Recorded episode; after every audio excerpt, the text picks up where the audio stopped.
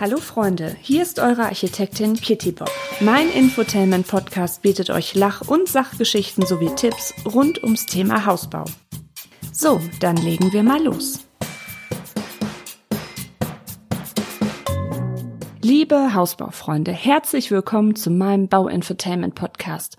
Als Architektin mit über zehn Jahren Erfahrung in der Planung und Bauausführung möchte ich euch Tipps für euren Hausbau geben. Außerdem habe ich im Laufe meiner Podcast-Folgen noch die ein oder andere skurrile Geschichte aus meinem Berufsalltag für euch im Gepäck. Ich würde mich sehr, sehr, sehr, sehr freuen, wenn ihr meinen Podcast abonniert und mir auf Instagram unter die Kittybob folgt. Und wenn euch mein Podcast gefällt, empfehlt ihn gerne an eure Freunde und Bekannten weiter, die sich auch mit dem Thema Hausbau beschäftigen. Schöne Grundstücke werden leider knapp und der Neubau auch immer teurer. Welch ein Glück, dass unter vielen unseren Dächern noch einiges an Ausbaureserve schlummert. Wieso also in die Breite gehen, wenn es auch in die Höhe gehen kann? Daher habe ich mir für die Folge das Thema Dachbodenausbau vorgeknüpft. Ach, und ähm, Dachschrägen können so muckelig sein. Mein äh, Podcast-Studio habe ich übrigens auch hier in einem ausgebauten Dachboden. Ich werde euch also ein paar Tipps für den richtigen Dachbodenausbau geben. Ähm, das habe ich in äh, drei Kategorien eingeteilt. Und zwar einmal in die Machbarkeit, dann in die vorbereitenden Maßnahmen und in die Realisierung.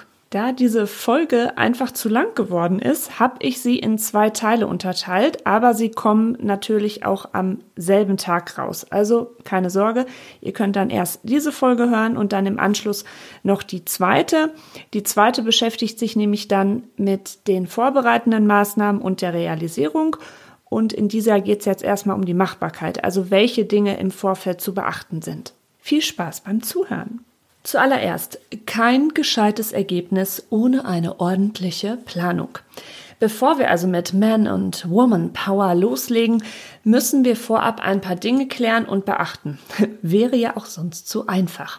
Also kommen wir zur Machbarkeit. Wann macht ein Dachbodenausbau Sinn? Also euer Bestandshaus muss am besten ein Satteldach, Mansarddach oder Walmdach haben.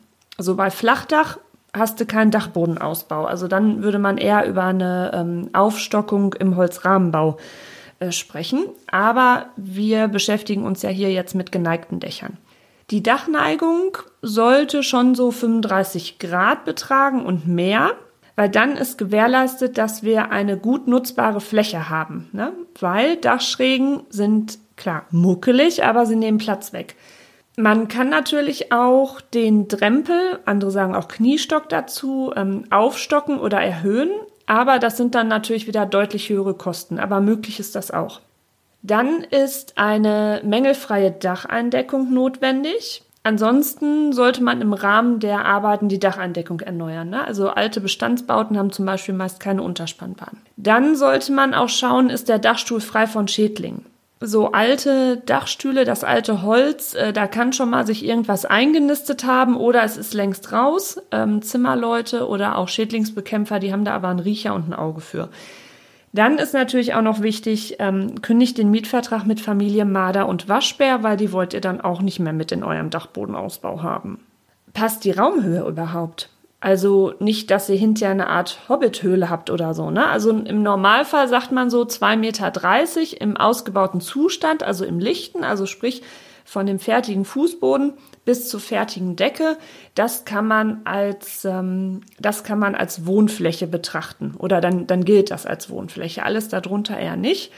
Ähm, klar, die Schrägen gibt's dann auch noch dazu, aber die, die gerade Fläche im Dach sollte schon diese 2,30 Meter haben.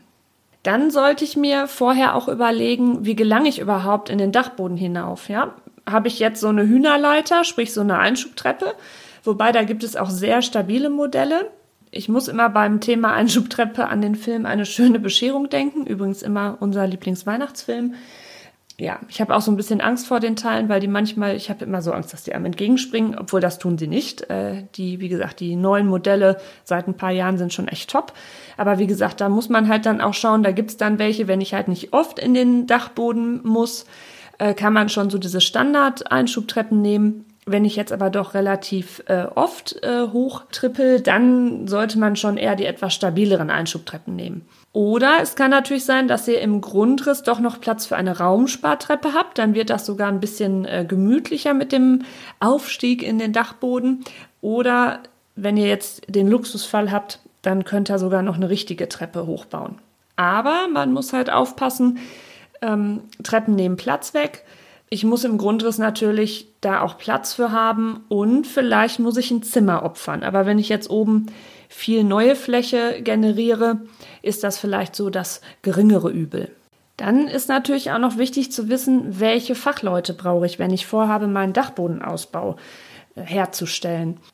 Eine Baugenehmigung wird immer erforderlich, wenn mit dem Ausbau eine Nutzungsänderung einhergeht, weil aus normaler Nutz- oder Abstellfläche nun Wohnraum werden soll.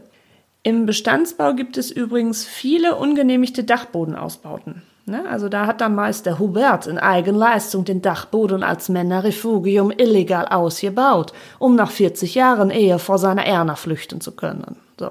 Hm, muss man halt auch schauen, wenn man irgendwie einen Bestandsbau, ähm, Bestandsgebäude kauft, ähm, dass man da halt auch nachfragt, so ist das jetzt äh, ein genehmigter Dachbodenausbau oder müssen wir da sogar das noch nachgenehmigen lassen? Dann muss man immer an die Bedingungen aus den jeweiligen Landesbauordnungen denken und halt die Anforderungen beim Thema Brandschutz sind zu beachten. Besonders wenn man jetzt zum Beispiel nach Ausbauarbeiten hinterher drei Wohneinheiten hat, ne, weil ähm, bis maximal zwei Wohneinheiten sind alle Bestimmungen noch relativ easy, ne, aber dann kommt auch irgendwann nicht nur neben dem Brandschutzthema auch noch das Thema Schallschutz äh, zum Tragen, wenn ich ähm, gleich oder mehr drei Wohneinheiten habe. Mit welchem Thema ihr dann auch in Berührung kommt, wenn ihr euren Dachboden ausbauen möchtet, ist das Thema Brandschutz. So, und das ist natürlich mit das wichtigste Thema, weil hier geht es um Menschenleben. Die Anforderungen an den baulichen Brandschutz in Gebäuden, die ähm, werden in der Musterbauordnung und in allen Landesbauordnungen nach den Gebäudeklassen bemessen. Die ähm, Angaben können dabei je nach Bundesland und Landesbauordnung dann etwas voneinander abweichen obwohl es ja eigentlich überall gleich brennt. So, und ähm, die Einteilung der Gebäudeklassen, die richtet sich nach der Art, nach der Höhe und der Fläche des Gebäudes. Also grundsätzlich gilt, je höher die Gebäudeklasse ist, desto höher sind auch die Anforderungen an den Brandschutz. Also hier geht's jetzt wieder wirklich sehr individuell drum, ne, in, in welche Gebäudeklasse euer Haushalt eingeordnet wird. Damit ihr das alles mal bildlich so ein bisschen besser vor Augen habt, ähm, googelt am besten Gebäude, Klassen, Brandschutz und äh, dann, da gibt's ganz tolle Schaubilder, wo man das eigentlich ganz gut nachvollziehen kann, was in welcher Gebäudeklasse erforderlich ist. Nochmal als äh, Background wissen, womit hat das eigentlich zu tun? Diese Gebäudeklassen, die haben sich auch daran unter anderem orientiert, bis zu welcher Höhe ein Feuerwehreinsatz mit Steckleiter möglich ist und ab wann man Feuerwehreinsatz mit Drehleiter haben muss. Und wichtig ist natürlich in dem Zusammenhang dann auch, ähm, das ist dann auch festgelegt in den, in den Landesbauordnungen und den Gebäudeklassen. Ähm, ne? Ich brauche halt immer diesen zweiten Rettungsweg, weil zum einen könnt ihr im Brandfall einmal über eure Treppe in die anderen Etagen flüchten und dann raus. Oder aber ihr habt dann nochmal einen zweiten Rettungsweg, zum Beispiel durch ein Fenster, was dann auch bestimmte Abmessungen haben muss wo ihr dann dran stehen könnt und gerettet werden können oder worüber die, ähm, die Feuerwehrleute dann in den Dachboden gelangen, um euch da rauszuholen. Wenn man keinen Platz für ein Giebelfenster hat, dann gibt's auch noch andere bauliche Möglichkeiten, auch wenn die jetzt keinen Schönheitspreis gewinnen. Das sind oft, wenn irgendwie Dachflächenfenster oder sonstiges und ihr so komische Metallkonstruktionen da dran seht. Das seht ihr auch oft bei Hotels oder so. Ja, wie gesagt, gewinnst du keinen Schönheitspreis mit, aber das ist in dem Fall völlig egal, weil hier geht es um Menschenleben. Dann, wenn euer Häusel unter Denkmalschutz steht, dann werdet ihr vielleicht auch noch strenge Auflagen haben. Das kann den Einbau von Gauben und oder Dachflächenfenstern beeinflussen. Es gibt auch Gestaltungs- und Ortssatzungen. Also es gibt auch manche Gestaltungssatzungen, die verbieten dir Dachflächenfenster oder die wollen auch eine gewisse ja, optische Ausführung von Dachgauben haben. Ja, und äh, das heißt, wen brauchen wir also an unserer Seite? Hallo, genau, einen Architekten, eine Architektin wird erforderlich. Jetzt ist es halt so, dass unsere Landesbauordnung je nach Bundesland so ein bisschen unterschiedlich sein können. Von daher kann ich euch nicht explizit da genau sagen, was jetzt geht und was nicht. Das war jetzt halt so ein grober Überblick über die, ähm, was erforderlich werden kann, also welche Punkte ihr halt äh, dann abstimmen müsst. Wobei, wenn ihr halt ähm, guten Architekten, gute Architektin habt, dann ähm, werden die diese Punkte auch mit euch durchsprechen. Nächster Punkt ist, macht die Statik das überhaupt mit? Denn nach dem Ausbau muss der Geschossboden nämlich deutlich mehr Last tragen. Dann der Zustand der Holzkonstruktion, ne? also des Dachstuhls. Muss der eventuell verstärkt werden? Sind vielleicht Aufdoppelungen der Sparren erforderlich, auch um die Dicke der erforderlichen Dämmstoffe aufzunehmen? Oder macht vielleicht sogar ein komplett neuer Dachstuhl Sinn? Ne? Also wenn jetzt sowieso die Dacheindeckung schon ziemlich im Popöchen ist und ähm, alte Bestandshäuser, die haben oft so einen Wald als Dachstuhl. Also da siehst du noch richtig so die, ähm, die kompletten Stämme. Hat zwar dann auch über die Jahrzehnte gut gehalten, aber ähm, ja, kann natürlich dann auch sein, dass die das Gewicht nicht, äh, ja, nicht tragen können oder dass ihr beim, ähm, bei den Trockenbauarbeiten, also wenn ihr anfangt, die Dachschrägen zu dämmen etc., Gipskartonverkleidung dran zu packen, ähm, dass ihr da echt einen Affen kriegt, weil alles äh, schief und unregelmäßig ist. Also das sind alles so, so Rechenbeispiele. Da muss man dann mal gucken, ob man dann nicht doch ein bisschen das Portemonnaie ein Stückel weiter aufmacht und dann halt sagt, so jetzt äh, gib es einen neuen Dachstuhl ähm, mit neuer Dacheindeckung und ich habe das jetzt komplett neu und ähm, ja, up to date. Von daher ist es ganz wichtig, einen Statiker, Statikerin mit ins Boot zu nehmen, beziehungsweise mit auf den Dachbodenausbau. Dann haben wir noch das Thema Wärmeschutz. Ungedämmte Dachböden, die sind entweder wie eine Sauna oder wie ein Ausflug in die Antarktis. Und äh, bei einer großflächigeren Sanierung, und darunter fällt so ein Dachbodenausbau schon ganz schnell, dann ist es nämlich gesetzlich vorgeschrieben, dass energetische Maßnahmen durchgeführt werden müssen.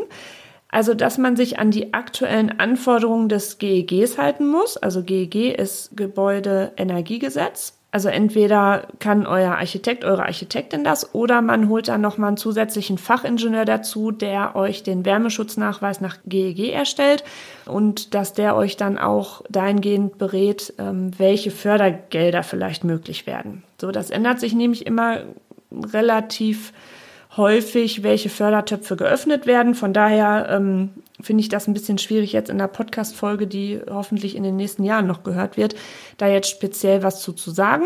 Also ihr müsst halt nur wissen, wen ihr fragen müsst für solche Fälle. Grundsätzlich gilt also, alle Arbeiten, Leistungen, die mit der Statik oder der Außenhülle eures Hauses zu tun haben, die sollten bitte über Fachexperten durchgeführt werden. Ne? Also das gilt auch für Heizungs-, Sanitärinstallations- und Elektroarbeiten. Das sind Leistungen, Arbeiten, die nur von Fachhandwerkern ausgeführt werden sollen. So, und wenn ihr jetzt noch mehr darüber wissen wollt, welche vorbereitenden Maßnahmen ihr für euren Dachbodenausbau ja vornehmen müsst und wieso der Ablauf, also die Realisierung von einem Dachbodenausbau ist, dann hört doch in die nächste Podcast-Folge rein. Also das, die heißt äh, Dachbodenausbau, ja quasi Teil 2, die Realisierung. Die habe ich zeitgleich jetzt mit dieser veröffentlicht. Also, jetzt könnt ihr erstmal ein bisschen durchatmen, Käffchen trinken, Schnäpschen, Whisky, was auch immer. Und dann könnt ihr euch im Anschluss noch die andere Folge anhören. So, jetzt ähm, fassen wir nochmal eben zusammen. Was hatten wir jetzt bei der Machbarkeit gelernt? Also, ne, wann macht ein Dachbodenausbau Sinn? Es kommt auf die, auf den Dachtypen an, auf die Dachneigung. Die Dacheindeckung sollte möglichst mängelfrei sein. Ähm, passen die Raumhöhen überhaupt später? Wie gelangen wir in den Dachboden? Ne? Müssen wir eine Treppe dafür nochmal zusätzlich einbauen? In den meisten Fällen wird eine Baugenehmigung erforderlich. Dann müsst ihr noch andere Bedingungen aus den jeweiligen Landesbauordnungen beachten. Es gibt Anforderungen beim Thema Brandschutz. Eventuell könnte bei euch auch noch Schallschutz dazukommen, wenn ihr mehr als zwei Wohneinheiten habt. Und es gibt gewisse Auflagen, wenn euer Häuschen unter Denkmalschutz steht oder wenn es noch Gestaltungs- oder Ortsatzung gibt. Deswegen braucht ihr halt einen Architekten, eine Architektin. Dann müsstet ihr euch noch einen Statiker, Statikerin mit ins Boot holen, weil durch den Dachbodenausbau mehr Last anfällt. Das sollte auch alles vorher abgecheckt sein. Dann habt ihr noch mit dem Thema Wärmeschutz zu tun, weil bei einer großflächigeren Sanierung, ne, und darunter hatten wir ja gelernt, so ein Dachboden relativ schnell, müsst ihr nämlich energetische Maßnahmen nach dem aktuellen GEG-Gesetz, ja, durchführen, beziehungsweise müsst ihr euch an die Anforderungen halten. Ja, ich äh, bedanke mich mal wieder fürs Zuhören. Ich hoffe, ich habe euch wieder ein bisschen schlauer gemacht. Und dann sage ich mal, wie immer, bleibt gelassen, bleibt gesund und munter und bis zum nächsten Mal, eure Kitty Bob. Zu Risiken und Nebenwirkungen fragen Sie Ihren Fachhandwerker oder Architekten.